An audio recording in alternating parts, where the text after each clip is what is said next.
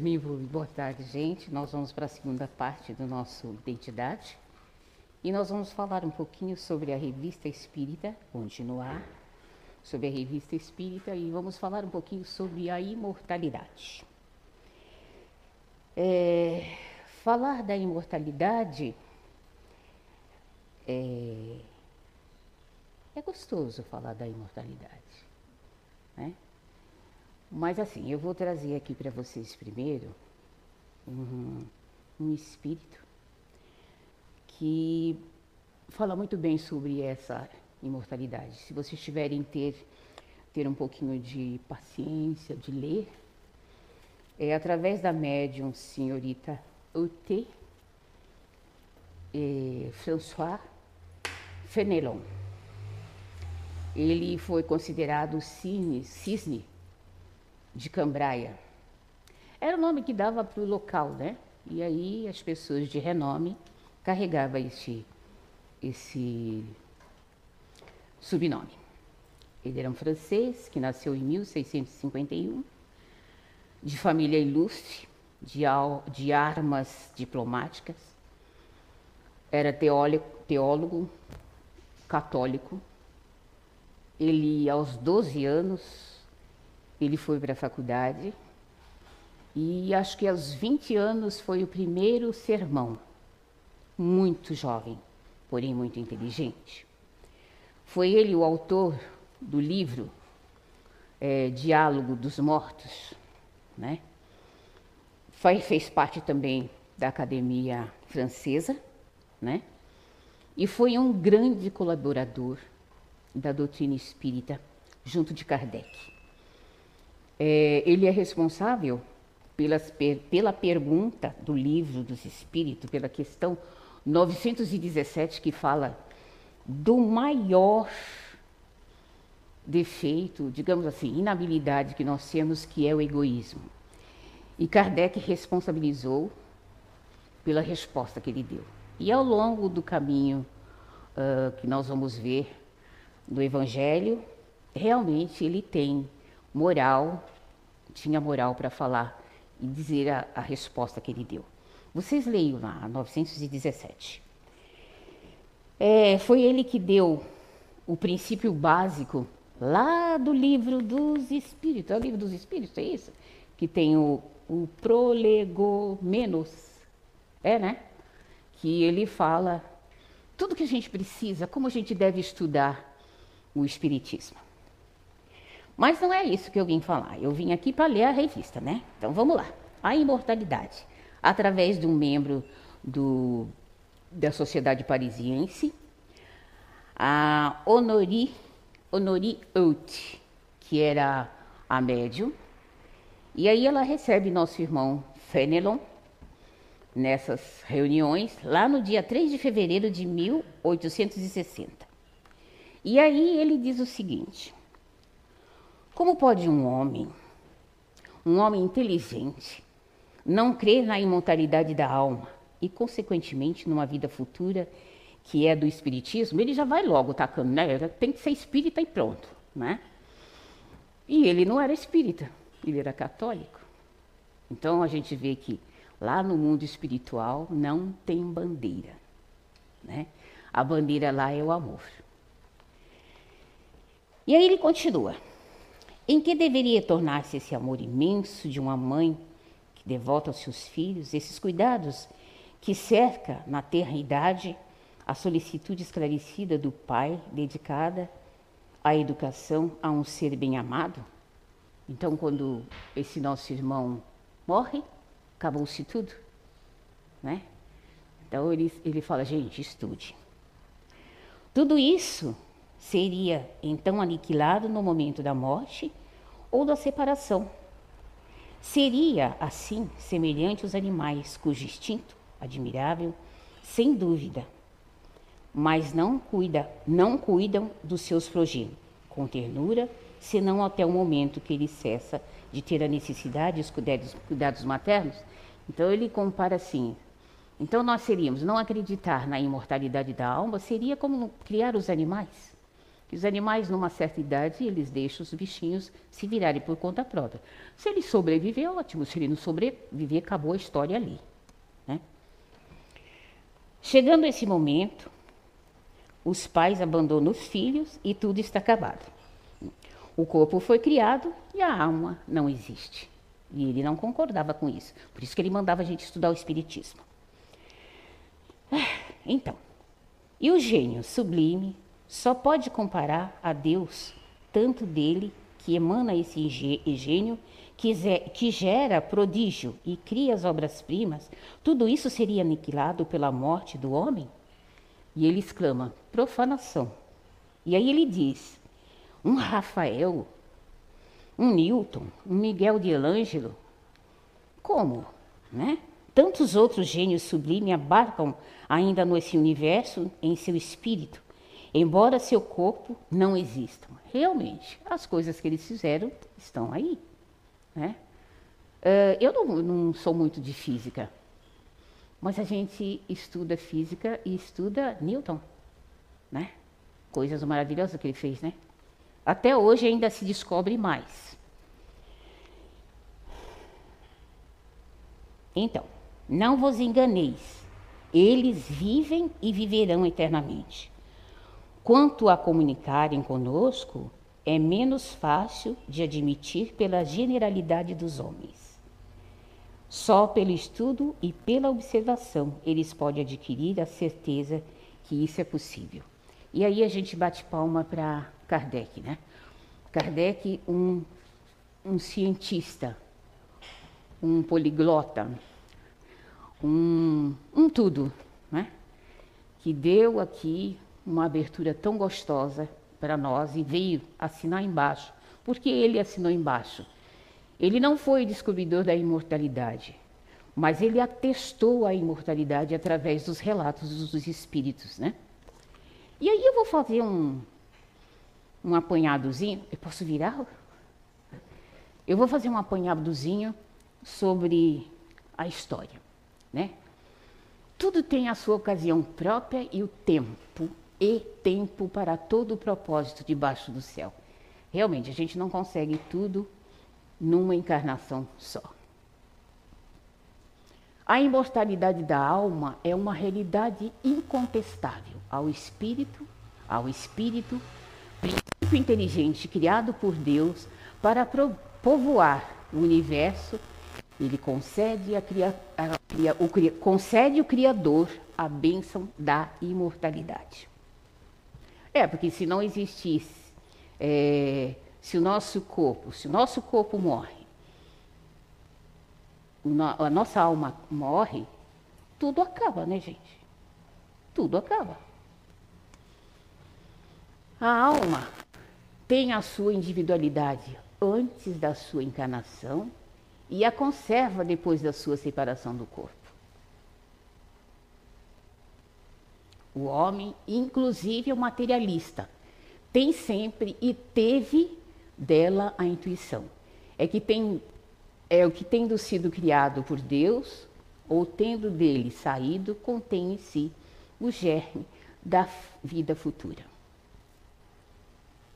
Aí eu vim, venho falar para vocês desde que época que que alguns, algumas religiões, alguns, algum povo, alguns povos, vamos dizer povos, é, já acreditavam que existia a imortalidade da alma. Aí eu começo pelos gregos. Tem muito antes, né? mas eu vou começar pelos gregos. Mesmo os anteriores a Sócrates e Platão acreditavam que a alma sobrevivia à morte. Pitágoras, famoso matemático que viveu no século VI antes de Cristo, já divulgava que a alma era imortal e estava sujeito ao ciclo de renascimento. Olha só quanto tempo, né? Aí a gente vai mais, mais. Na antiga Pérsia, no século VII Cristo, Zoroastro também falava da imortalidade através de uma forma de adoração que ficou conhecida como zoatrismo. As, as escrituras zoatrin, zoatrinas afirmam que, na imortalidade, a alma do justo estará sempre em alegria, mas o mentiroso estará certamente em tormento. Entretanto, a ideia da alma imortal já faz parte da religião persa, antes do Zoroastra. Então, é, é, bem, é um povo bem antigo, mas já persistia que a, que a alma já existia, é imortal. Também para os egípcios, também antiguinho, era fundamental a crença na imortalidade. Acreditava que a alma após a morte seria julgada por Osíris, o deus principal do mundo do além, porque ele acreditava nesse deus. Então, é, é, obviamente, eles achavam que eles iam encontrar o deus dele. E aí vai, as religiões da Índia, Vedismo, Brahmanismo, Hinduísmo, Jainismo e Budismo, quanto ismo, afirmavam a crença da imortalidade.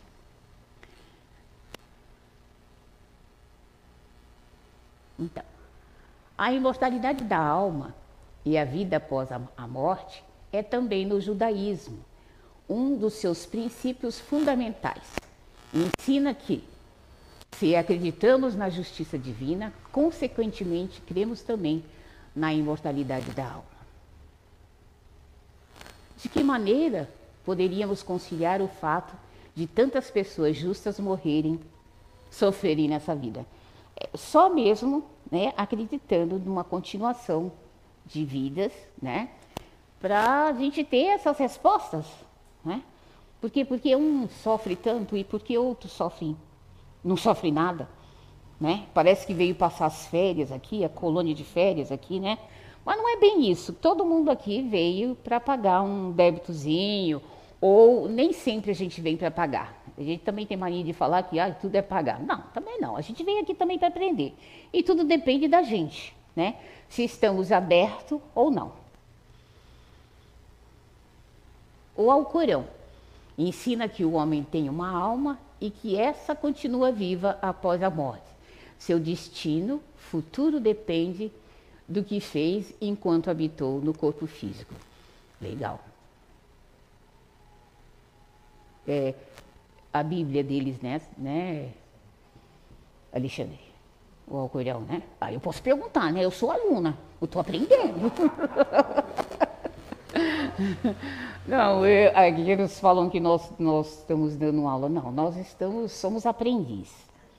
É, tem um comentário lá no é, do Kardec, eu não lembro o livro, que ele fala que às vezes a gente quer aprender tudo de uma vez só, né? E quantos anos, quantos séculos, quantos milênios de anos levou para que esses espíritos viessem trazer informação. E quanto tempo ele levou para compilar tudo isso, né? Experienciar, porque tem que ser ele como cientista, a ciência de observação, né? Ele levou tempo para fazer compilar tudo isso, todas essas informações. E aí a gente quer de uma hora para outra, de um dia para outro aprender tudo. Gente, eu estou engatinhando ainda. E aí Jesus na sua caminhada pela terra, apresentou-nos a vida futura, ao falar das bem-aventuranças e as recompensas prometidas ao servo fiel. Colocou todos os homens no mesmo nível de salvação e eternidade. Olha, só no mesmo nível de, nível de salvação, não quer dizer que nós viemos com o mesmo nível de aprendizado, de desenvolvimento, de elevação.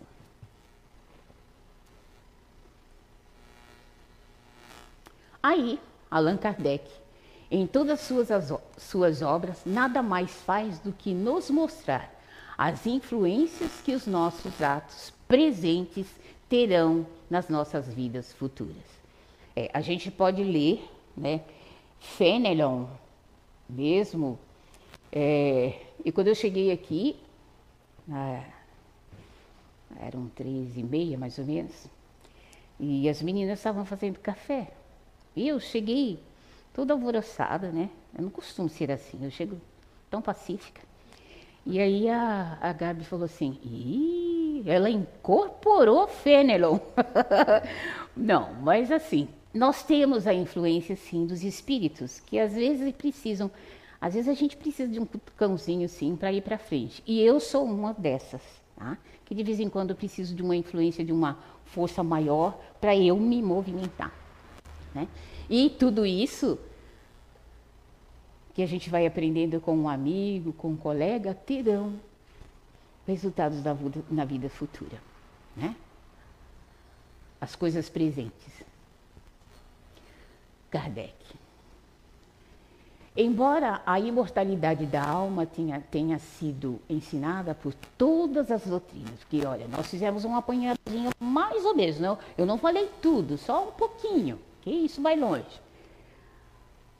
Todas as espiri doutrinas espiritualistas coube ao espiritismo confirmar as evidências através de fatos comprovar a sua realidade. Porque até então acreditava-se, falava-se, éramos punidos, porque não podia assim. Por exemplo, então, nós estamos aqui aprendendo, né?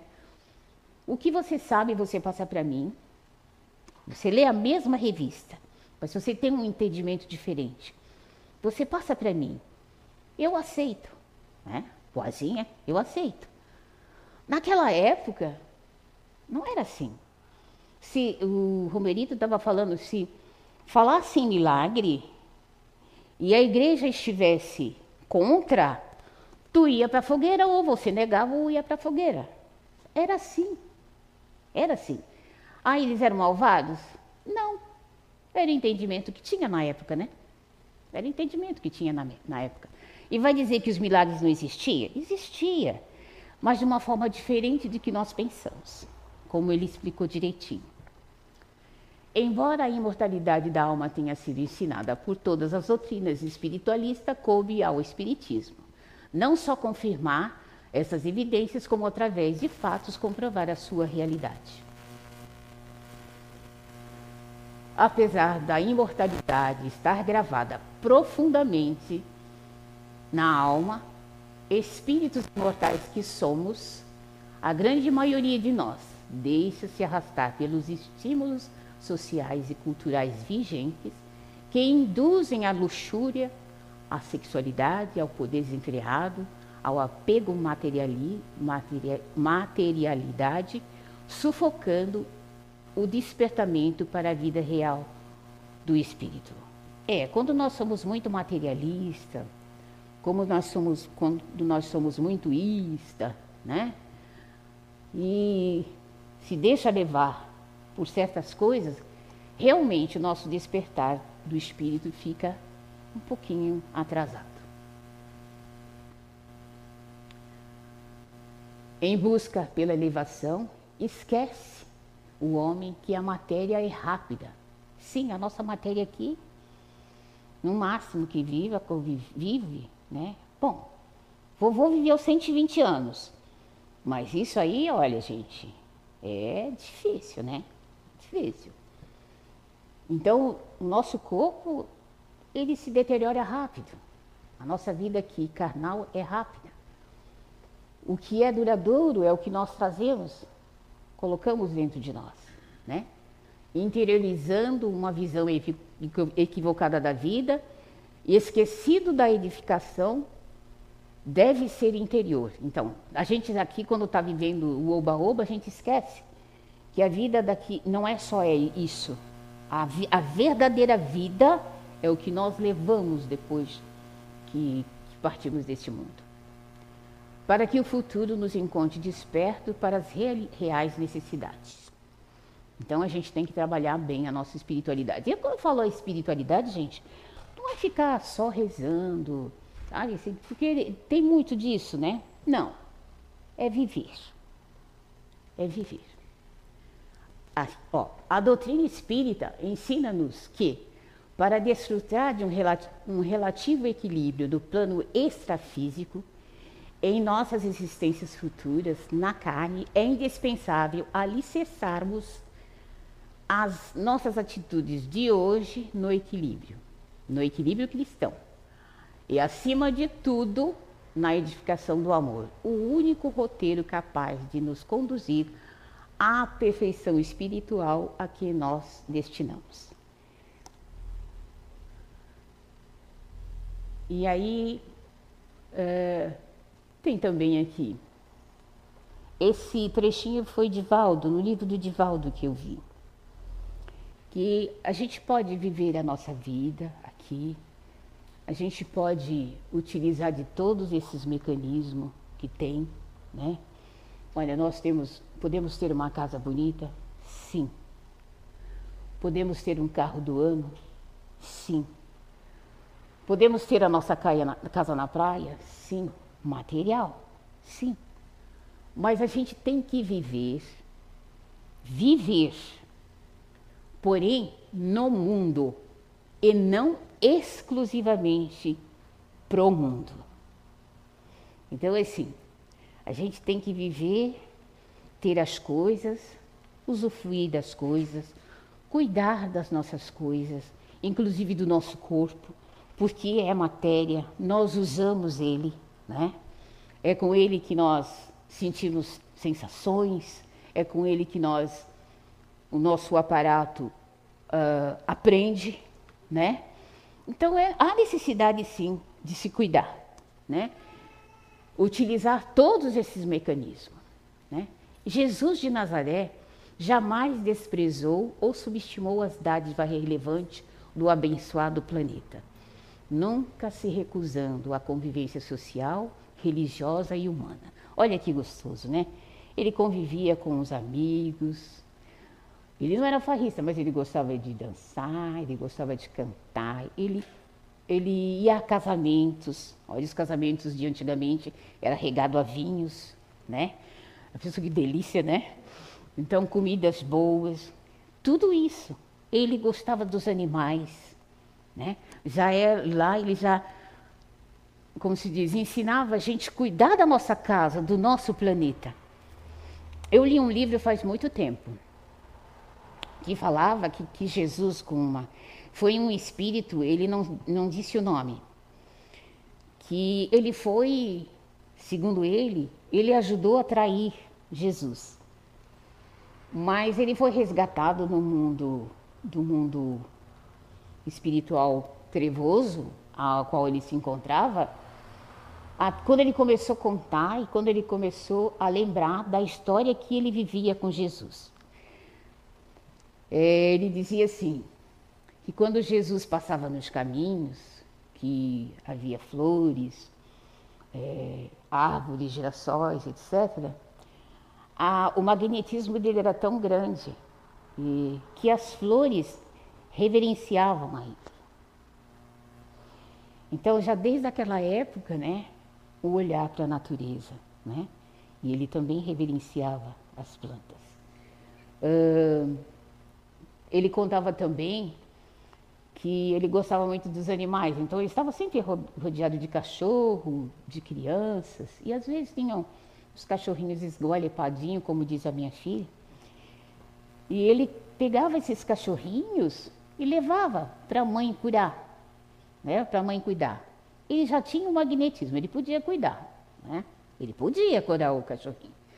Pois ele, toda criança gosta, todo jovem gosta de dar trabalho para a mãe, né? Ele levava para a mãe. Porque a mãe era dotada também de um conhecimento de manusear as plantas. E ali ela fazia remédio, ela dava banho e o animalzinho saía é, curadinho. Então, olha, ele nunca deixou de conviver com os bichos, nunca deixou de. É, ele não batalhava, Jesus ensinava, ele era pacífico, então ele ensinava. Mesmo não sendo da mesma filosofia dele, ele entrava nos, nos templos e ensinava. Dizia, discutia, discutia não, comentava, ensinava, né? Nos como humano, quantas vezes, né? É, tem nas, na passagem bíblica é, quantas vezes ele se reunia com os discípulos ou com o povo na beira do rio para conversar. Então ele estava sempre rodeado, né? E aí a gente quer se isolar, né?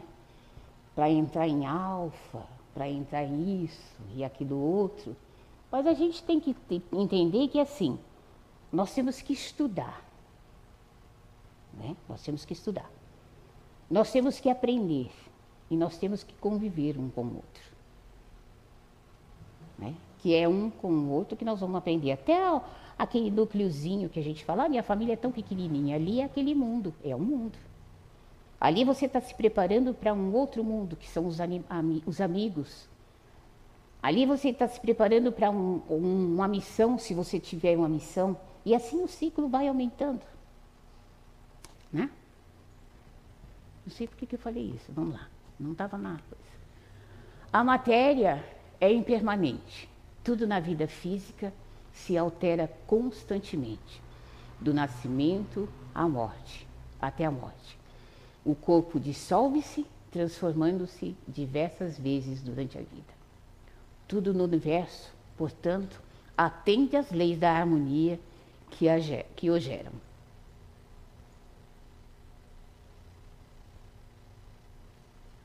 Desses fatores destacam-se destacam a evolução e a reencarnação, o livre-arbítrio e a causa e efeito, como leis inerentes à permanente acessão, acessão da, da alma, rumo a Deus, nosso Pai Criador. O Espiritismo vem comprovar assim que o túmulo não significa o término de nossas vidas, a qual se desdobra exuberante no plano espiritual. Então, assim, é gostoso, né? Ai, eu queria ser assim. Ai, mas vai demorar, tá? Vai demorar. Mas, assim, tudo que Kardec, tudo que aquelas, aquelas informações históricas lá, né? Desde que mundo é mundo, desde que nós nos conhecemos como gente, lá no fundo, a gente sabe que nós somos imortais. Bem lá no fundo nós sabemos. Porque nós somos sementes, somos centelhas divinas, né? Fomos criados pelo Criador, né? Somos criaturas criadas pelo Criador. E logicamente, ele deu um pouquinho, olha, muito pouco, dele e nós, né?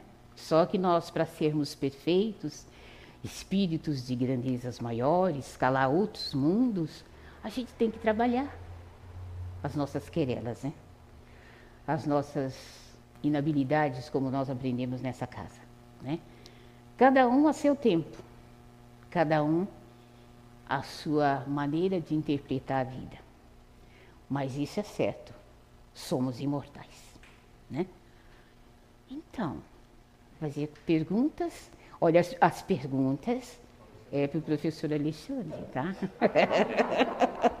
Porque aqui eu não sou professora, eu sou aluna. Eu sou aluna, eu estou aprendendo. Ele também, ele fala que ele não é professor, ele tem uh, muito tempo ainda a aprender. Mas na vida real você é professor, então, sem desculpa. Mas então, gente, se vocês tiverem perguntas, façam perguntas. E, e, assim, eu sempre falo que no, nas revistas espíritas, eh, Kardec não trouxe só espíritos de grandezas. Ele trouxe também irmãos para fazer relatos através de médiums, né? Ele trouxe irmãos sofredores, né? Trouxe irmãos suicidas que relatam, né? Quando eles passam para o lado de lá, que vê que a vida continua, e aí há aquele tormento, né? Porque mesmo a gente, olha, gente, mesmo a gente tendo preparado, sabe? Sim, bem zen, sabendo que você vai despertar do outro lado, deve dar um pavorzinho, sim. Ah, deve, né? É, a gente passa por esse, por esse, digamos assim, essa experiência meio desagradável, né? de, ah, será que eu estou viva? Será que. Ah, bom, eu hoje de guarda vai ter que me sacudir, porque eu vou perguntar, eu estou viva ou estou morta? Né? Então, a gente deve passar por essa incerteza. Agora pensa o irmão, os relatos que eles dizem aqui, que Kardec fala dos irmãos suicidas, a sensação desagradável, né, das pessoas, dos irmãozinhos que se atiram de um andar e caem, né? A sensação, ele conta aqui o espírito, agora esqueci o, o nome do irmão, mas ali no na revista de 1858 tem o suicida de Samaritana. Se eu não me engano, foi eu que falei, né? É, fui eu que falei. É. Hum, em que ele ficou décadas, ficou décadas, é, com aquela sensação de que caiu, porque ele se jogou do prédio, da, da torre, né? E, logicamente, não foi uma figura muito legal uh, ali, né? Então, ele conta a sensação, né? Eu fico pensando assim, para uma médium receber esse espírito, houve uma preparação bem grande, né? Muito grande. Porque pensa na sensação do espírito, a pessoa é encarnada. Pensa na sensação desse médium. Se não houvesse um preparo espiritual lá dos irmãozinhos que trabalham no mundo espiritual, né? Mas mesmo assim, a gente tem que ter certeza que o socorro sempre vem. Mas nós temos que ter o cuidado de se cuidar do lado de cá. Porque diariamente nós somos assediados. Coisas boas e coisas ruins. Você fala assim, ah, mas é só coisa ruim. Não, coisas boas. É que a gente não dá valor muito às coisas boas, né? A gente dá importância, sensacionalismo às coisas ruins. Mas a gente tem a nossa, cada grupo aqui tem, sabe, das habilidades que tem, né? Uns têm mais intuição, outros têm mais sensibilidade. E é através da sensibilidade, da intuição, do raciocínio, né? Não que as pessoas, não, todas as pessoas não têm, todo mundo tem, né? Mas uns são mais rápidos para captar, outros demoram um pouco mais, né? Eu achei interessante a colocação que o Romerito fez quando estávamos na cozinha. Ele falou assim, que as coisas, as coisas técnicas têm que ser dadas assim, sabe, rápida. Porque não tem muita coisa para falar. Eu adoro quando uma pessoa é, racional vem falar as coisas aqui. Eu quero mais. Porque assim, enquanto ele está falando, eu estou floreando. Sabe? Eu vou para um livro que eu li, sabe? Aí procuro a certeza, sabe? Oh, ele está certo. Aquele livro, aquela informação, está certo. Quando experiências nossas, né? Então, assim, cada um aqui tem uma habilidade e cada um aqui recebe de acordo com o seu grau, né? Então, estudar é gostoso, a leitura é gostosa e a gente deve fazer. Mesmo que entenda pouquinho, eu mesmo entendo pouquinho. Mas quando eu converso aqui com vocês, eu entendo mais. E isso eu vou levar. Vou levar a lembrança de vocês e vou lembrar o que vocês de bom trouxeram para mim, até as experiências desagradáveis a gente leva e toma como lição. Né? Então a gente tem que cultuar muito bem o nosso espírito, né? educar muito bem o nosso ouvido, a nossa visão, prestar atenção no que nós estamos vendo, naquilo que nós estamos ouvindo, naquilo que nós estamos jogando né, para fora. Né? Isso é muito importante. Milagre não existe, existe. Eu acredito em milagre. Mas aquele milagre é raciocinado, né? Aquela fé raciocinada, né? O porquê das coisas. Né? Merecimento todo mundo tem. Papai do céu não faz barganha, né? Não existe barganha no mundo espiritual. As leis regem para todo mundo, como o Romerito disse, e aqui Jesus manda, né? Fala para gente. Então, assim, estudar. Vamos estudar. O pouquinho que você sabe, você vai levar. E se a gente tiver a oportunidade de estudar bastante, vai levar um pocão e vai ser melhor ainda. Como esse irmão Fenelon, né? Era um católico, teólogo.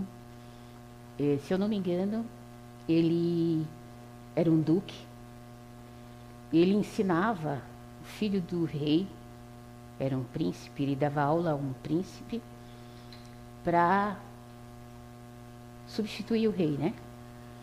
E, mas ele não foi muito feliz. O menino morreu antes, desencarnou antes do de assumir o reinado. A gente fala assim, é, coitado. Não, a gente não sabe o que vinha pela frente. Na época, é, a coisa era bem feia mesmo, né?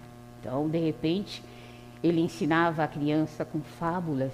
Foi ele que escreveu o diário da, de educação com um método bem legal.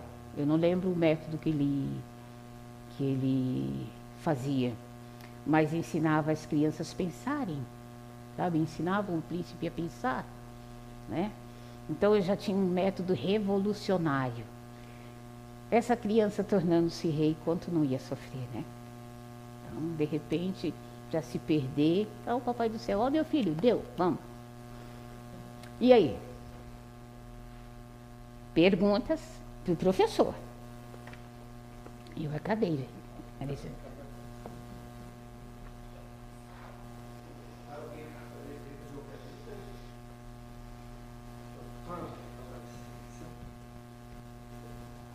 Bom, gente, é, a gente quer agradecer aqui a dona Sandra, né? É, ela mostrou aqui a, a, o imortalidade, que é algo assim que as religiões falam, mas falam de formas às vezes diferentes e às vezes até de um modo que não conquistam a, digamos, a confiança da maioria. Tem pessoas que ficam com muito mais dúvida na imortalidade do que realmente acreditar na imortalidade, da forma como elas colocam. Ah, aqui ela mostrou desde o tempo dos gregos, até antes dos gregos já vinham os persas, né? Os egípcios, e, e uh, os chineses, os indianos, todos eles traziam a intuição de que existe alguma coisa além. É como a, foi colocado aqui, até o mais, até o mais materialista que for, ele tem uma intuição, só que ele não, não, dá, não acha que isso é fantasia. Como no sonho. Né? A gente às vezes acha que tudo que a gente sonha é fantasia. Não, é uma mistura.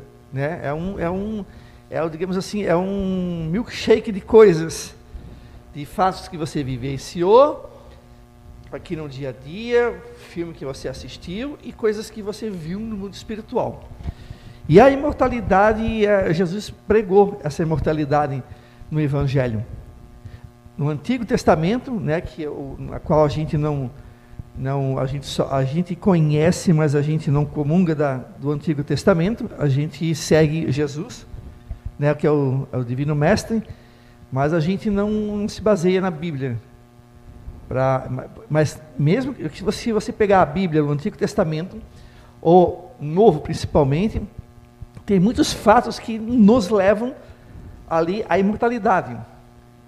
Só que, claro, que tem toda uma questão de interpretação, tem toda uma questão de tradução, que aí vem do, do, do, do, do latim, do, do, aí que passou para o alemão, do alemão passou para o português, que já muda, ou passou do francês para o português, que já muda também, e assim vai.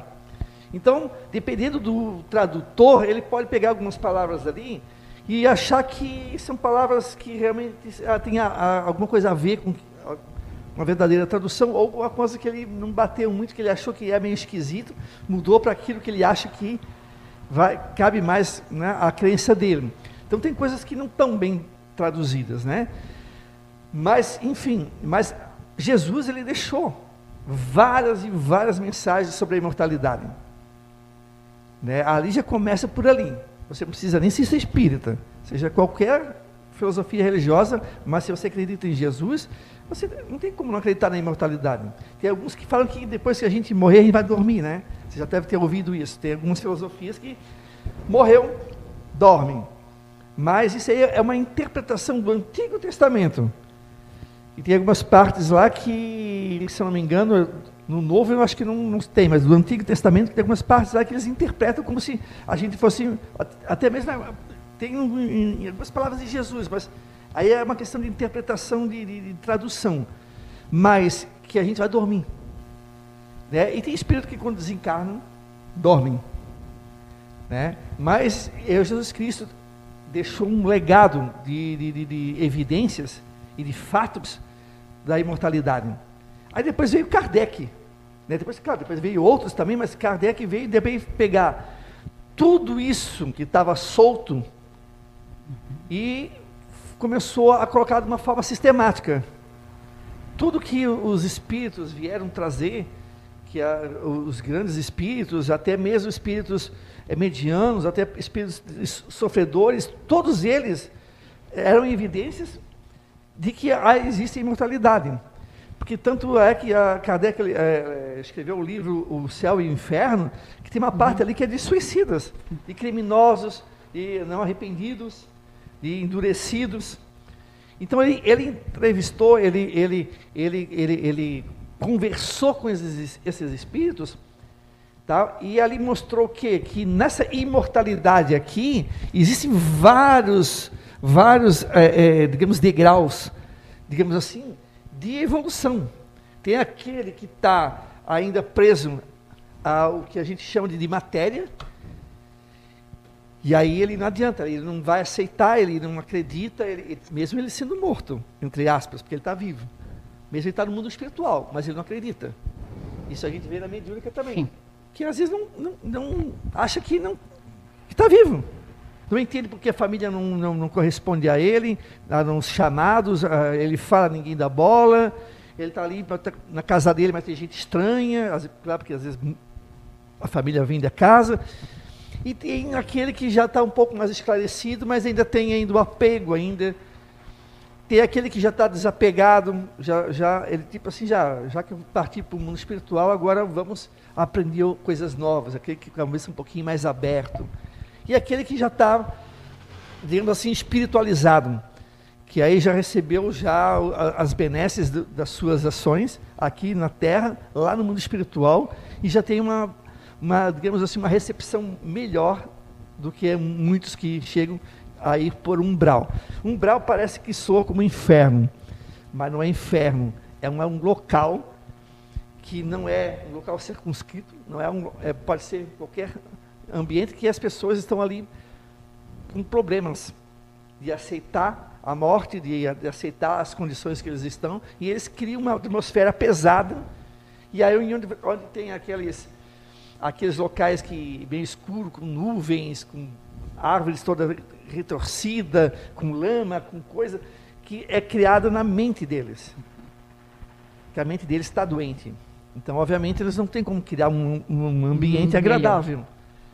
Então, todas essas evidências, Kardec pegou isso e escreveu a, a obra, né? A obra que a gente conhece, que é o livro dos Espíritos, que é o Espiritismo, o livro dos Médios, o Céu e o Inferno, a Gênese e por aí vai. Então ele, ele pegou aquilo, aquelas evidências, aqueles fatos e escreveu. E também escreveu a Revista Espírita, que eu aconselho que vocês também leiam, que isso aqui, a, grande parte dos espíritas não leem. Eu já li toda essa, essa obra aqui, é maravilhosa. Isso aqui só complementa o que a gente já leu no livro dos Espíritos, no livro dos Médiuns, né? nas obras de Allan Kardec. Então, isso aqui é, tem muitas evidências, muitos fatos, que não tem como a gente negar que não exista nada. Tem gente que fala assim: ah, mas vocês vão lá, vai que, que o cara está mentindo.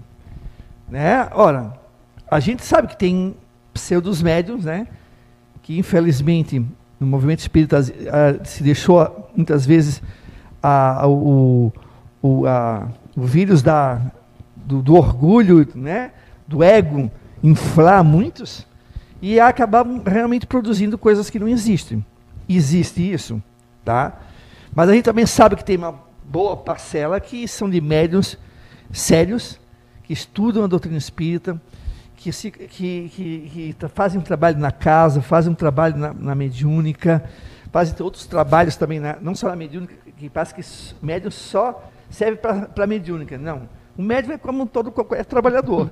A gente precisa é, trabalhar mais fora mais do ainda. que dentro. É pau para toda obra, é. né? Trabalha até mais. E aí a gente vê as evidências ali. Não tem coisas, tem coisas que vêm, como vocês viram aqui, quando o Zé psicografava aqui publicamente, que as pessoas choravam, que era muito emocionante, porque eram evidências ali.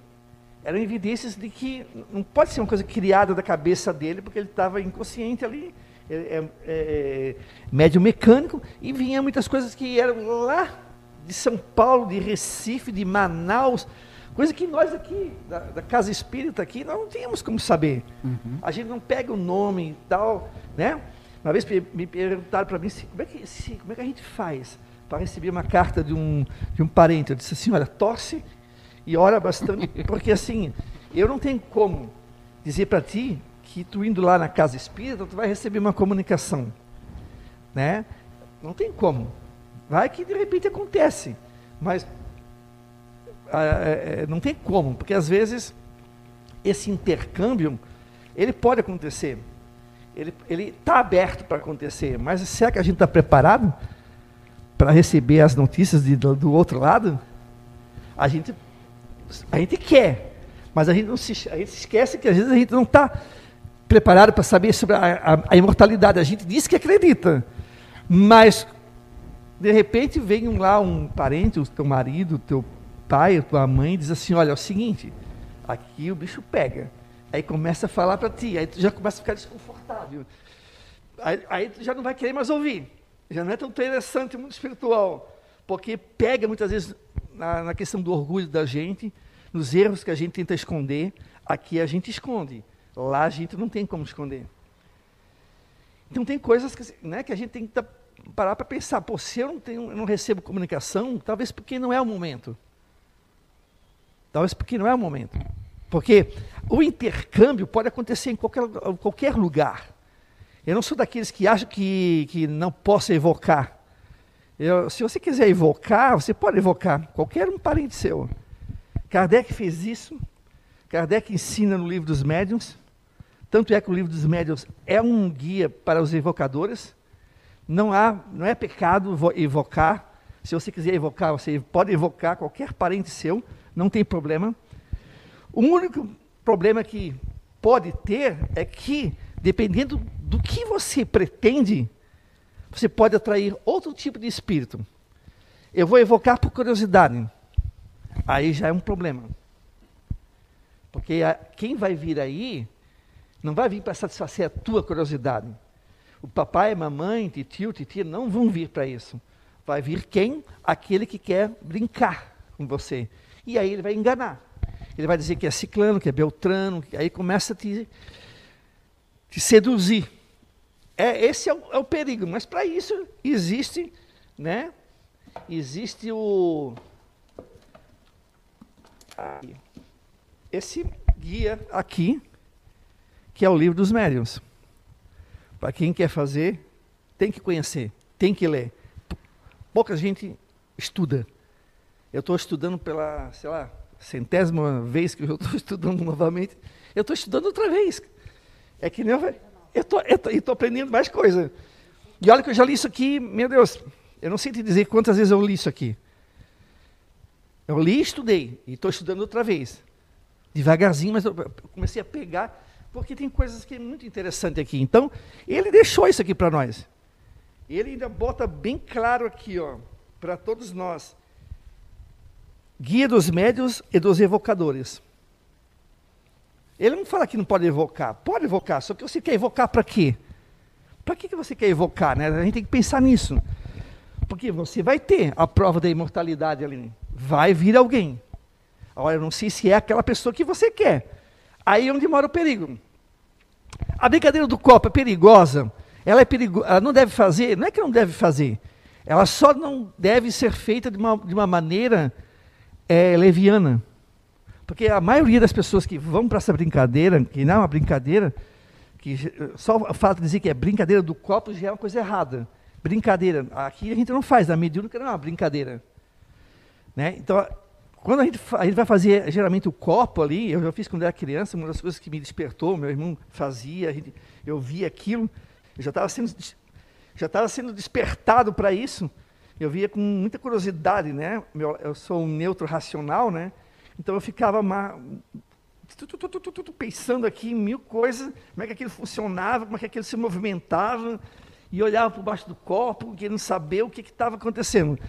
Mas com certeza, a, a, se você for fazer, e se for por um motivo sério, realmente, tá, nada impede você conseguir uma comunicação. Mas se for para uma curiosidade, simplesmente curiosidade, aí é onde mora o perigo, porque você pode atrair espíritos que estejam ali simplesmente para brincar. Eles vão dizer que tudo que você quer ouvir e mais alguma coisa. Depois eles começam a, a mentir e você vai caindo naquela mentira. Você começa a ser, digamos assim, é, levando, né?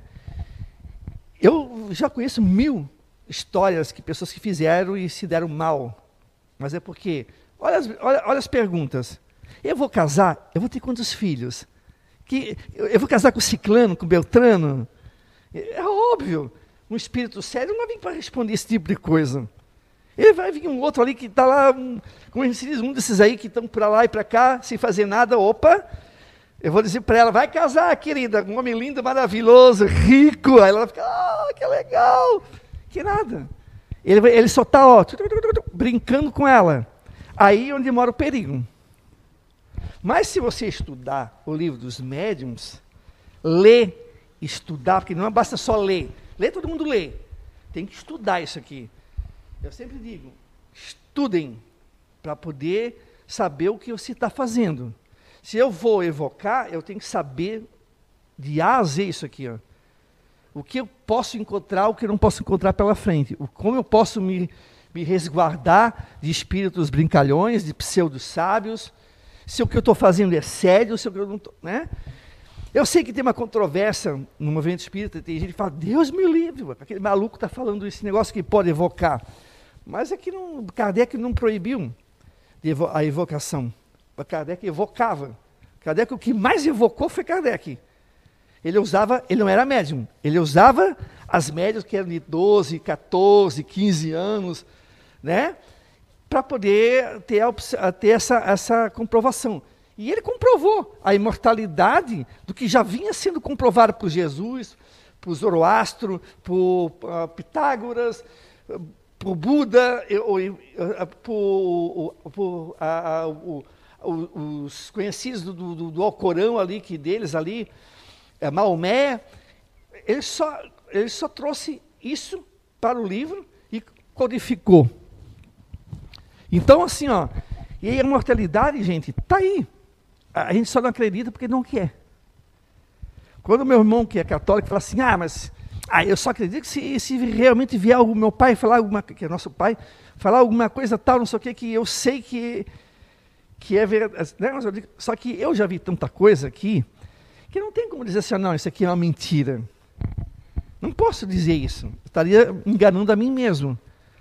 Porque a comprovação que a gente tem tá, tá aqui, está aqui nas, nas, nas, cartas que o Zé já escreveu, que Chico Xavier já escreveu, que Divaldo, Raul Teixeira e outros tantos médiums.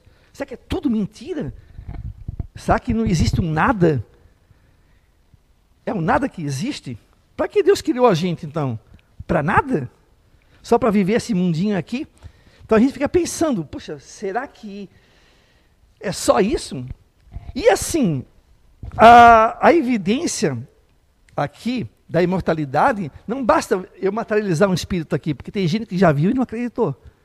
Tem gente que já viu a, a, a psicografia e não acreditou. Por, por, mais que tenha as provas aqui. Tem gente que já te, viu a cura, né, chamado milagre, entre aspas, aqui ou numa igreja, não acredita. Acho que é tudo fruto da imaginação, tudo fruto da mente. Não, então, assim, as evidências por si só não bastam para fazer alguém acreditar. tem que racionalizar. Claro, estou falando que nenhum. Eu sou racional, óbvio que vou dizer que é pela, raciona, pela razão. Tem que racionalizar, tem que racionalizar e, e, e, através da filosofia, por isso que tem a parte aqui do livro aqui do, dos, dos espíritos, que a primeira parte é a parte filosófica, que é o que me convenceu também. Lá em 1986, quando eu me tornei espírita. A parte filosófica. É, é muito. É, tá, aqui estão tá as explicações. Por que, que nasce uma criança aleijada, como se diz, com deficiência física, né? Dizem, e a outra não? Pô, que Deus é esse? Por que, que eu tenho esse problema aqui renal e ele não tem? Por que, que ela tem um problema de repente do coração e ele, ela não tem? Por que, que uma nasce toda deformada e a outra nasce bela e linda e maravilhosa? Né? Se tu começa a, a ver pelo lado filosófico, aí você chega na questão da imortalidade, aí você começa a chegar na questão da reencarnação, porque aí, porque aí tu começa a perguntar. Tu começa a perguntar, né? E disse assim, peraí, realmente, se Deus é justo, ele não. Ah, mas aí teve uma vez que, que me falaram assim: ah, mas é porque aquela criança ela precisou nascer assim. Não, realmente ela precisou nascer assim. Mas por que, que ela nasceu assim? Por que, que ela veio dessa forma? Aí a gente começa a pensar na questão da reencarnação. Porque a única coisa que explica a bondade de Deus é a reencarnação. Porque eu não consigo explicar de uma outra maneira por que uma criança veio com, com um problema físico e a outra veio dita perfeita? Se não for pela reencarnação. A que está com um problema físico, obviamente está quitando algum débito e ela que pediu para vir daquele jeito. Ela que pediu para vir desse, toda defeituosa. Eu li uma vez, eu não lembro se foi numa, na revista Espírita, porque eu já li tantas coisas que é, eu não sei se foi na revista Espírita ou foi numa revista dessas que tinham na banca, é, uma revista séria, que o, o espírito abusou da beleza física. Ele era uma pessoa muito bonita, um homem muito bonito, né? É, por isso que eu dou graças a Deus que eu não sou tão bonito assim. que se fosse bonito eu ia fazer besteira. Eu sei disso. Eu sei onde toia o calo. Hum, e ele, ele era um cara muito bonito e ele abusou da beleza física. Então aí ele, ele, ele conquistou mulheres que eram casadas, que eram, estavam carentes, estavam é, desanimadas com o casamento.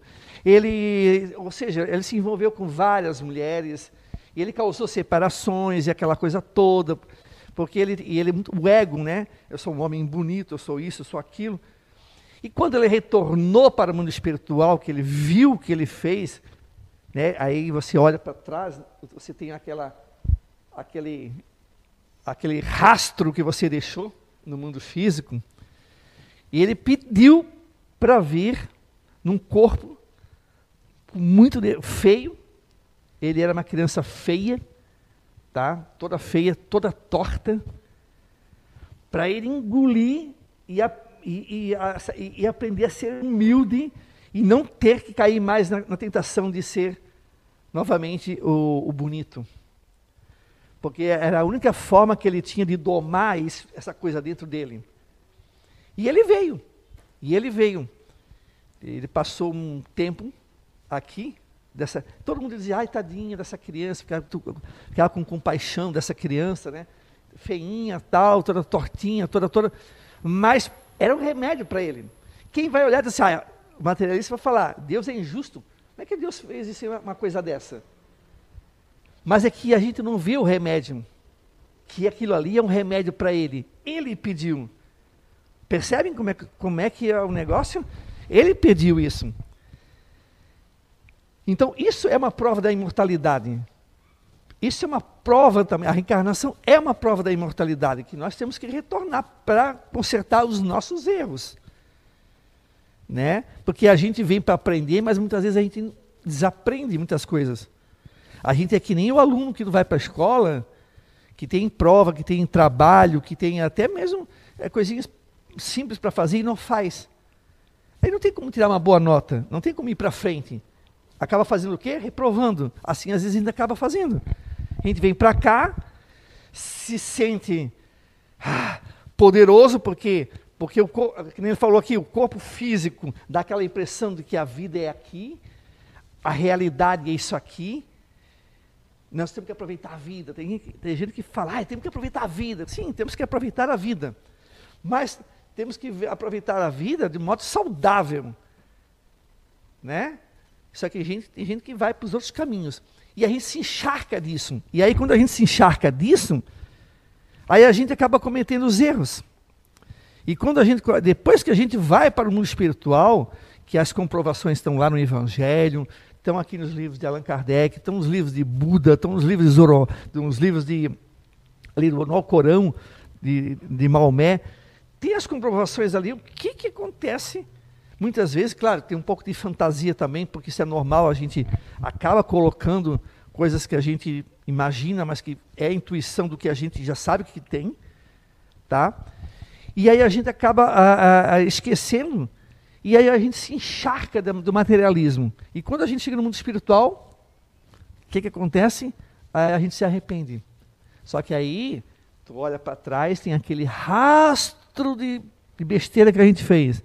Aí lá vamos nós, voltando novamente para reaprender e consertar os erros que a gente fez. Por isso que eu brinco muito, né? Que eu comecei a fazer, eu comecei a fazer é, diálise, né? Aí meu irmão também tem problema bem sério de, de rins e tal. E, e ele é um, um, um emocional, está bem abatido, né? Porque não quer fazer aquela coisa. Diga assim, olha, agora, porque eu estou com uma aparelhinha aqui que, aqui, ó, que é isso aqui que é o, o que eu faço a diálise. E só que assim, eu levo na esportiva. Fiz besteira, agora fica quieto e paga, né? Ou seja, não tem, não tem que, eu não tenho que reclamar. E ele já é mais diferente, ele já é mais emocional. Ele é um emocional que para ele tá, é um fim do mundo. Ter que fazer isso aqui fazer diase, hemodiase, aquela coisa. Eu digo, meu filho, fazer o quê? Eu vou levar na esportiva. Eu não tenho o que fazer. Entende? Eu, eu, eu, tenho que, eu, tenho, eu fiz alguma besteira, com certeza, eu devo ter feito. E dona Sandra, eu devo ter feito algumas besteiras lá atrás. Faz parte. Mas fazer o quê? Agora o que, é que eu faço? Vou me, vou me, jogar? Não vou me jogar. Por quê? Porque isso aqui me dá a sustentação da fé. Eu sei da imortalidade. Eu sei que depois eu Tá? Não esse corpo aqui. Esse corpo aqui vai apodrecer vai para vai o caixão. Eu, estou falando aqui, que sou espírito, não vou ter mais isso aqui. Não vou mais levar essa doença, não vou mais levar esse, esse, esse, essa, esse desafio que eu estou passando. Eu vou estar um pouco melhor. Mas para isso eu preciso também melhorar aqui, a minha mente. Eu preciso estar trabalhando em prol de mim mesmo. Não posso deixar me abater. Não posso, né? Mas porque também li e absolvi o que aqui diz. Porque não basta ler. Que não existe milagre assim, no sentido de, ah, eu vou ler, já me tornei um, um né? Não. Tu tens que ler e absolver isso aqui. E aí você vai entendendo. E é tão gostoso depois que tu entende. É, quando fala assim, aqui, eu não tenho isso aqui que eu tenho aqui, isso aqui é, eu estou passando por um processo de, de beleza do perispírito, para ficar mais belo, né? Lá no outro lado, que de repente eu, eu, seja mais bonito. Eu sempre digo, eu vou dar uma transformada lá, ficar um pouquinho mais bonito. Mas assim, ó, isso são coisas que a gente tem que passar. Você tem coisas, você tem coisas, você tem coisas, você tem coisas, você tem coisas, você tem, você tem, você tem. Coisas que a gente tem na vida, só que a gente tem que pensar assim, ó, puxa, existe vida após a morte. Existe uma, um, um porquê muito mais do que só essa vidinha aqui que a gente tem, que não é uma vidinha, que é um aprendizado, que é um desafio. Tem muito mais coisa. Tem gente que, meu irmão, por exemplo, está se achando no fim do poço. Mas não posso também ocupar porque é um emocional. Então ele não, ele não racionaliza, ele sente. Eu já não sinto, eu já racionalizei na hora. Já, vamos fazer e deu. Quando eu fui para a mesa de cirurgia, me perguntaram: tens medo de morrer? Eu disse: não. Quando eu me acordei da, da cirurgia, fiquei olhando assim, para ver se eu via assim, alguém diferente, né? Se, se, a, me, se a cama tinha pé, né? Se tinha, olhei, olhei para ver se a mesa. Opa, tô, tô, tô ainda encarnado ainda. Não desencarnei. Eu achei que já ia acordar do outro lado. Eu não tenho medo. Hã? Você tem todo esse conhecimento para fazer isso. Imagine nós. se tiver que ir, eu vou. Eu não tenho medo. Eu tenho medo é das coisas que eu deixei de fazer. Que eu vou ser cobrado. Por quem? Por mim mesmo. Eu vou ser o tribunal da minha. Que eles falam do tribunal de Deus. Eu que é que vou me cobrar. Dizendo assim, ixi, deixei de fazer. Devia ter feito mais coisas. Isso eu tenho um pouquinho assim de receio. Opa, eu tenho que. Né? Mas faz parte. Faz parte da, da nossa vivência. Então, assim, gente, a dona Sandra deu uma brilhante aula aqui de imortalidade. E se vocês puderem ler o livro, a, livro não, a revista Espírita, tá? Desde 1858 até 1869. Compre um, vai lendo. Aqui é bom porque assim, aqui tem várias reportagens. Aqui, Kardec, ele também era um estudioso, mas era um, digamos, um detetive investigativo que ele ia atrás de fatos, evidências, e ele relatava e ele discutia aquilo. Então tem muita coisa interessante para a gente aprender. E absorvam isso para vocês. Né? Parem de ter medo, porque o medo é uma coisa que nos trava. Medo é uma coisa que nos trava. A gente sempre fala, a gente sempre escuta assim, ah, eu, eu, ah, eu, eu sei disso, mas eu não quero morrer. Oh Deus, eu não quero ficar aqui. Eu não quero ficar aqui o resto da minha vida. Eu quero ficar aqui o, o suficiente. Depois eu vou lá para o outro lado para continuar vivendo. Aqui é só uma passagem. Tem gente que sabe, mas eu, tenho, eu, eu acredito na vida após a morte, mas eu não quero morrer. Oxe, não dá para entender isso. A morte existe? A morte existe? Não. O Espiritismo matou a morte. Morte não existe. Só existe para aquele materialista. Morte não existe. Isso é uma coisa certa que eu tenho, assim, a, a maior certeza da minha vida. Não existe morte. O que existe é uma, uma coisa chamada morte, que na realidade é uma passagem para um outro lado, que é aí onde as pessoas têm medo. Pois por que tem medo? Aqui para finalizar aqui meu raciocínio. Por que, que tem medo? Porque tem a intuição de que não fez o que deveria ter feito. Lembra que eu falei para ti que eu tenho, eu tenho medo um pouco assim das coisas que eu deixei de fazer? Não tenha medo de, de passar ou de acordar e não estou mais aqui. Mas é, é, é, a, é a consciência que cobra. Eu não fiz o que eu deveria ter feito.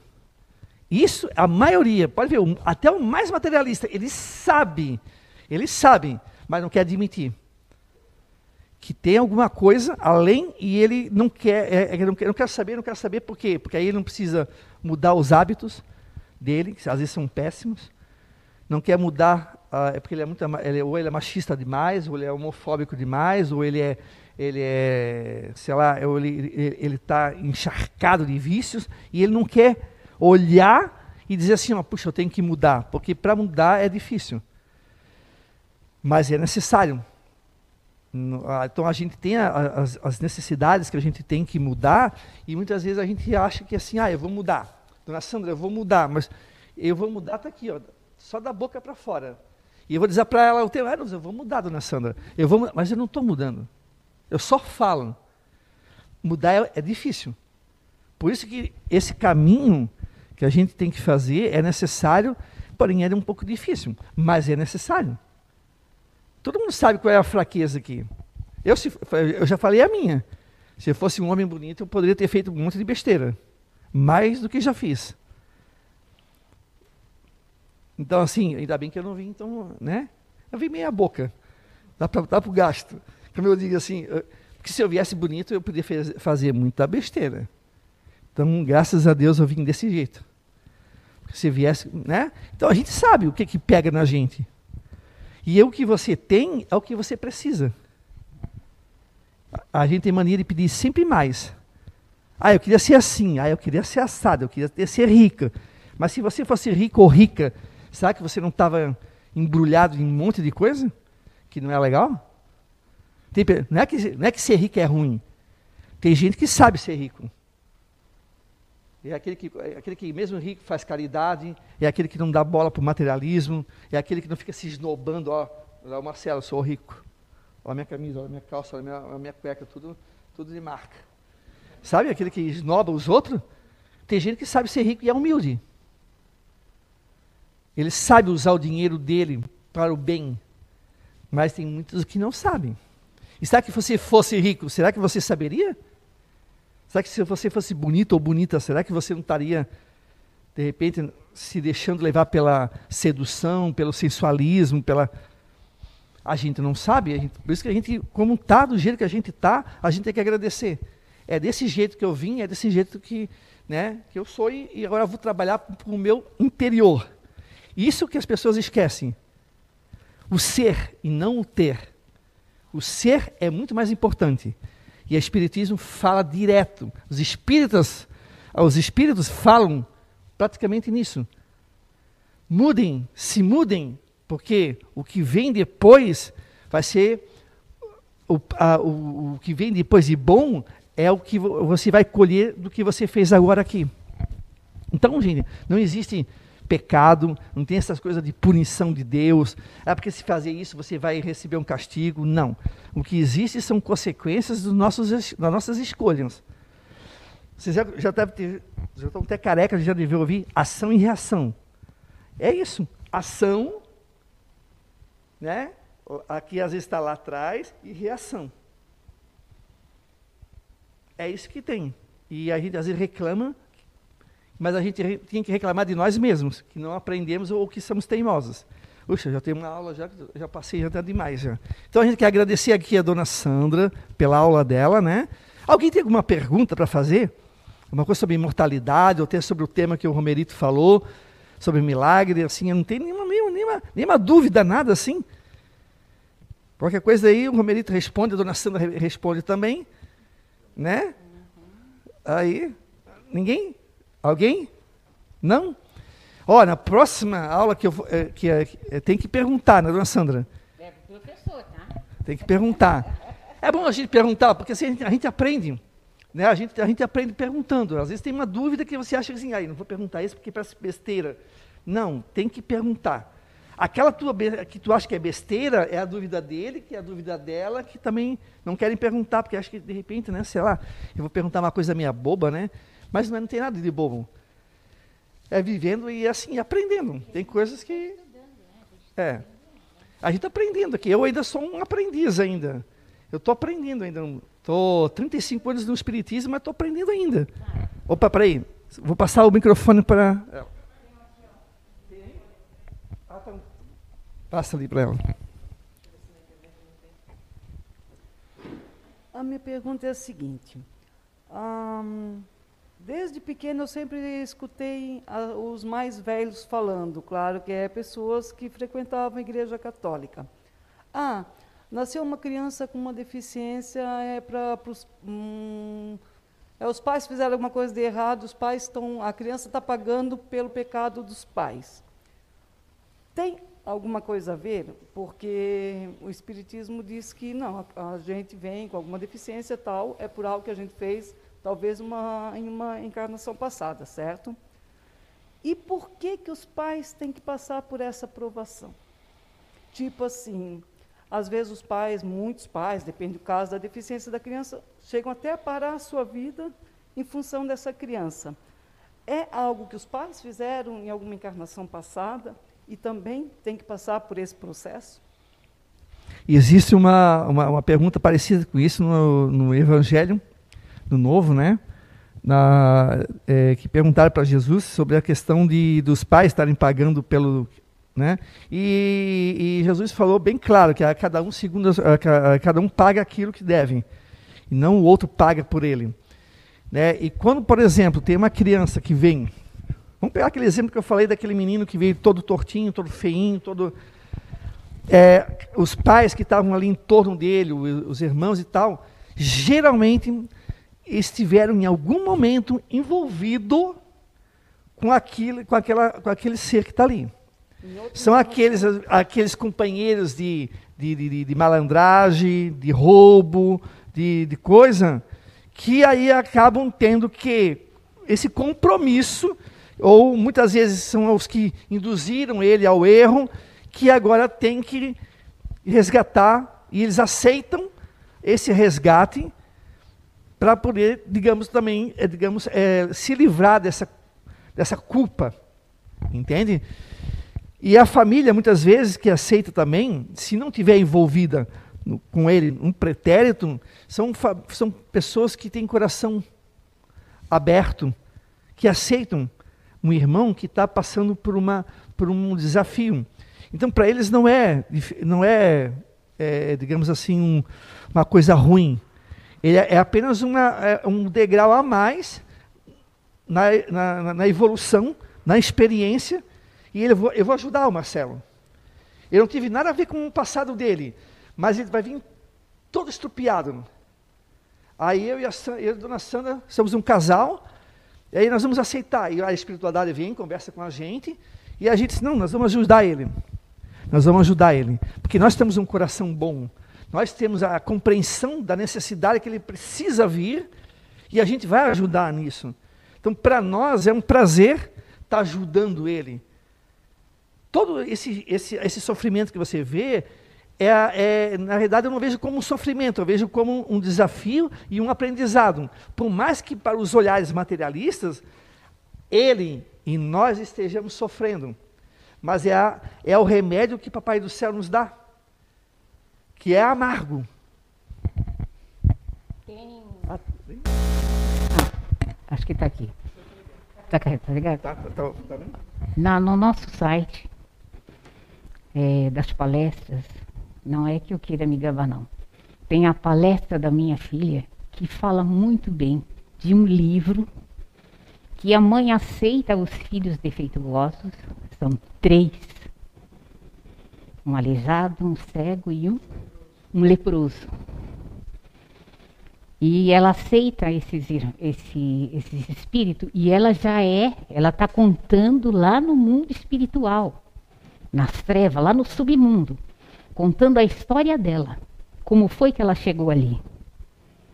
Então ela recebe esses três filhos que no passado eram companheiros delas, desajustados. Eles também estavam resgatando e ela também se resgatando. Para quê? Para ela se, se tornar-se um espírito melhor. Entende? Então é um livro muito gostoso de ler, né? Não sei se eu respondi a tua pergunta. Não, responder, respondeu, só que assim, ah, até aí sim. Mas como eu vejo assim, ah, muitos pais que, quando nasce uma criança com alguma deficiência, às vezes eles abandonam. O porquê? Entendeu? Aí, é, no caso, outra pessoa que outra pessoa que teria que ah, uhum. aceitar essa criança que veio era o caso a missão seria para outra pessoa é assim ó não seria é a missão digamos seria para os pais como os pais se acovardaram diante do, do desafio né? Eles não tiveram essa, essa, a coragem e se acovardaram, e isso vai ter uma consequência para os dois depois. Ah, Aquele, é. só que, só que, só que é o seguinte, essa criança que está aqui, que, que, que de repente outro casal vem adotar, venha pegar ele, é aquilo que eu falei pra, que, que essa mãe, essa mãe é, relatou no livro dela. Isso para nós é um bônus a mais, digamos, no mundo espiritual, em relação àquela criança. Para isso que existe, é, Deus deixa, às vezes, muitas vezes, a, a, acontecer isso, para que também se desenvolva questão, o lado caridoso da gente. Para que a gente desperte esse lado de caridade. Puxa, ele está precisando de ajuda. E é, um, e é um clique que dá na gente, que a gente vai lá e, e faz, e é, isso é agradável para a gente. É, é agradável quando tu faz o bem sem receber nada em troca. O corpo libera vários e vários hormônios aqui, várias coisas aqui, e tu se sente bem com isso. Isso, isso é um grau de evolução. Isso é um patamarzinho a mais. Então, é, eu, é, não é a minha missão ainda, dona Sandra, porque a gente adotou ele, mas é uma, algo que é benéfico para mim, para ela e para ele. Que nós vamos ajudá-lo e nós vamos se ajudar também. Então, o que a gente vê como sofrimento, na realidade não é sofrimento, é aprendizado. É que a gente tem esse olhar de, ai, sofrer, ai, ele está sofrendo, ai, aquele pai está sofrendo. Claro que é difícil. Ter uma criança com deficiência, ou seja, autista, ou seja, ou com deficiência física, ou seja, o que for. É difícil. Estou dizendo que é fácil. Mas tudo faz parte do aprendizado, tudo faz parte da experiência. Por isso a gente não pode ficar blasfemando, ficar ai, xingando a vida, que a vida é uma porcaria, porque eu não, eu não, não, não. Tem que ver pelo lado positivo, assim, não, não também aquele, é, aquele totalmente positivo, porque também isso não existe. Mas assim, ó, é saber entender que, opa, se tem isso, é com isso que eu tenho que lidar.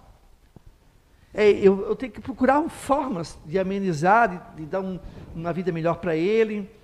Se a gente se, se a gente se, se, se tiver uma comunhão aqui de vontade de ajudar ele, a gente não vai se estressar. Ó, se for da boca para fora, aí a gente vai fechar o pau aqui na hora.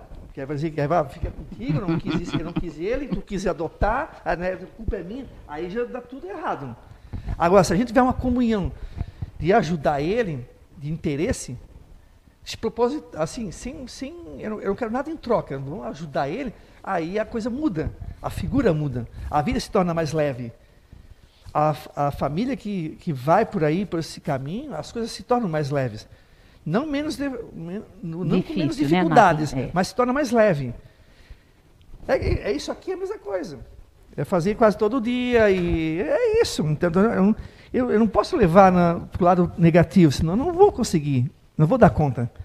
Então tem que levar, digamos, na esportiva, com muita responsabilidade. Quando eu digo esportiva, eu quero dizer sem responsabilidade mas eu sei, eu entendo, tem toda uma bagagem que me sustenta e eu compreendo como é que é isso, essa dinâmica. Né? Eu poderia estar. Tá, tem gente que pensa, ah, mas tu poderia estar tá pior.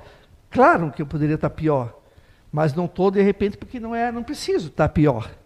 Mas se tivesse que estar, fazer o quê? Se eu tivesse que estar é, numa cama sem andar e no fundo de uma cama, eu estaria e estaria com o mesmo pensamento. É, eu estou quitando e eu vou quitar até o último centavo. A hora que eu chegar no outro lado, eu quero chegar e dizer assim, ó, pronto, já paguei. Vamos para outra etapa.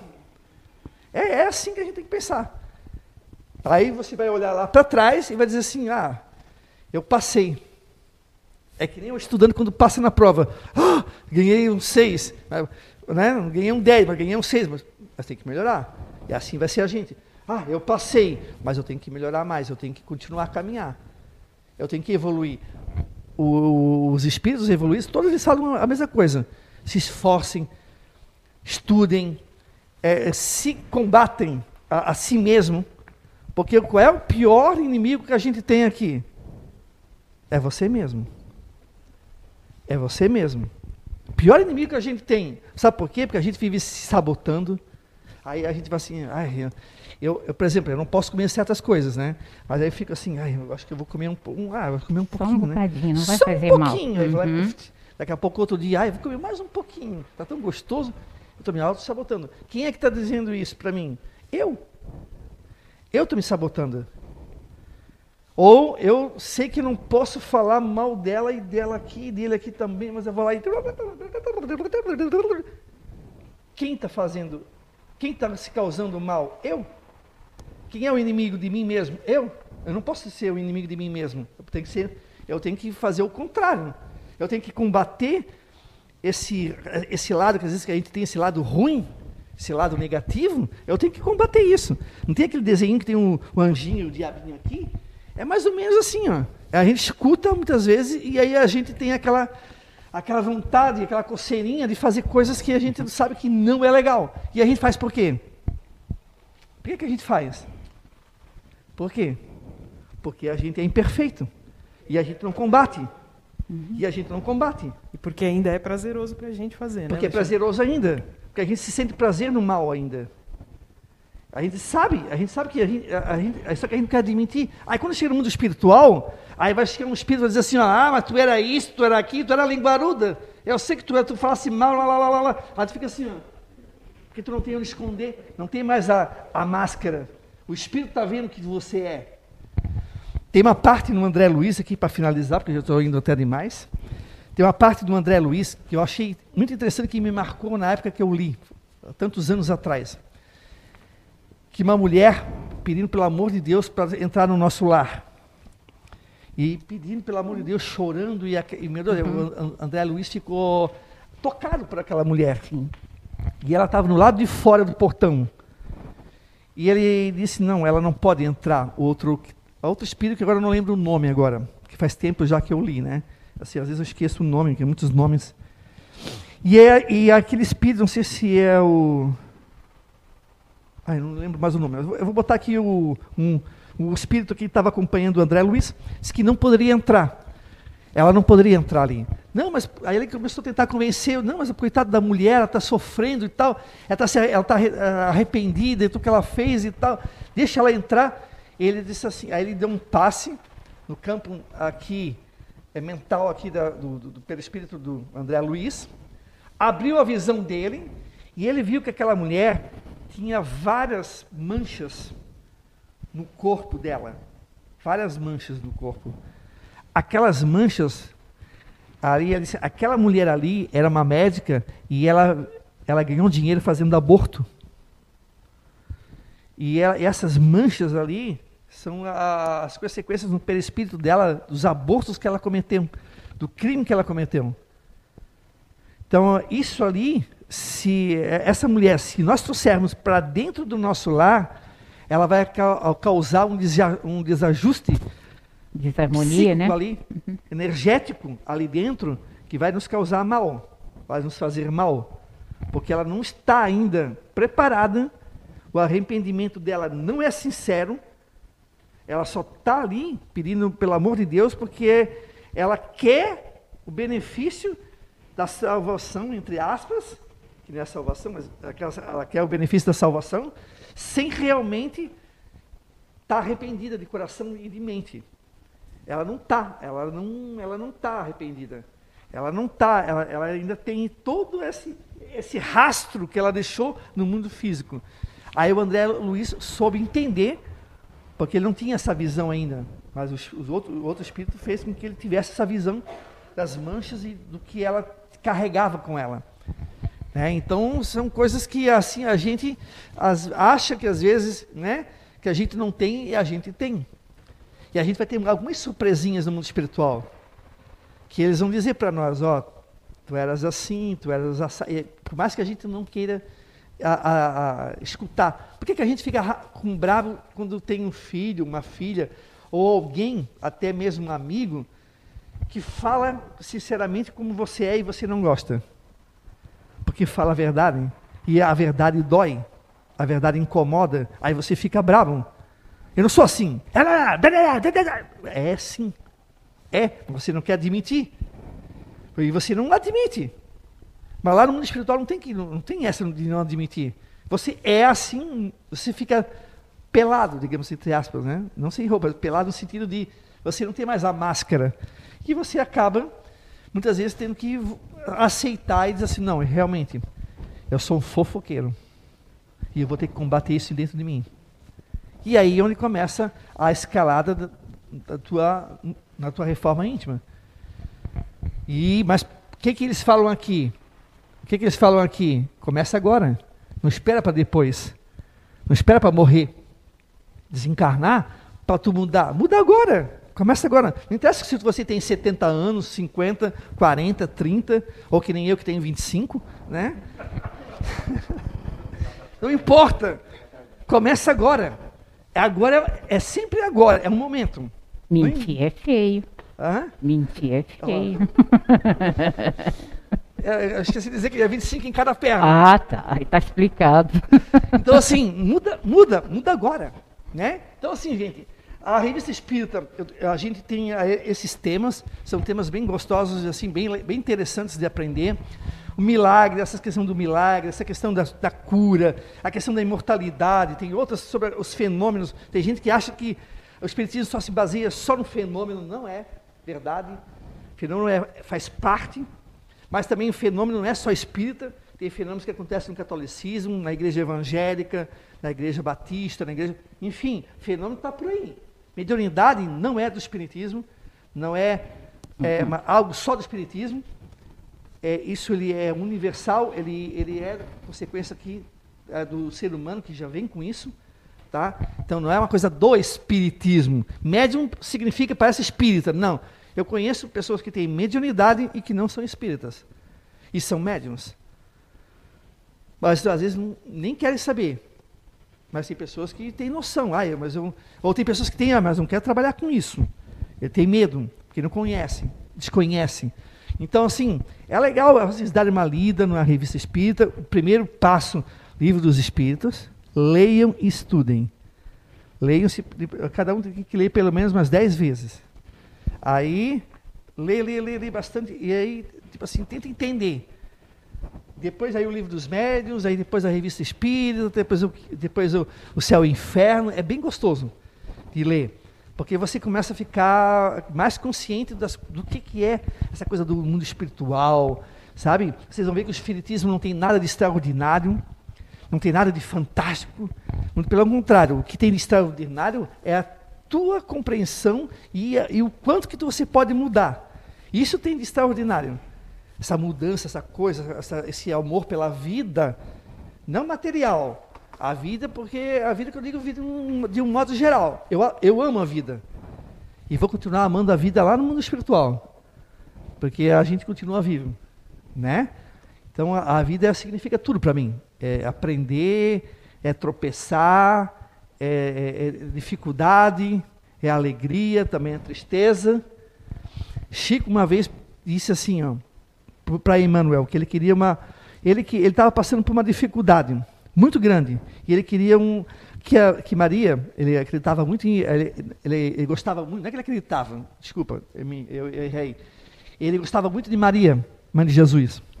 Ele tinha uma, uma, uma, uma um né? carinho muito grande por ela. E ele queria uma, uma, um, um, alguma coisa dela, um, sei lá, um, uma mensagem dela. Que ele estava passando por muita dificuldade. Chico levou muito, muita chibatada no lombo na vida. E aí Emmanuel trouxe para ele é uma mensagem dela. A Maria disse: a Maria mandou uma mensagem para você. Tudo passa. E ele escreveu e botou na cama dele ali. Tudo passa. Passa a tristeza, mas também passa a alegria. Então, quando a gente estiver alegre, a gente não pode esquecer que também a alegria vai passar. E quando a gente estiver triste, também a gente não pode esquecer que a, que a tristeza, aliás, que a tristeza também vai passar. É um, é um sobe e desce. Porque é a nossa condição aqui. Então, gente, não desanimem. E também, assim, cuidado com o excesso de alegria. A gente pode ficar alegre, né, dona Sandra? Sim. A gente pode ficar alegre. Ah, eu e ela tudo ficar alegre. Mas a gente não pode se esquecer que ah, pode acontecer alguma coisa que, opa, pode botar a gente para baixo um pouquinho, aí a gente vai ficar um pouquinho triste. É equilíbrio.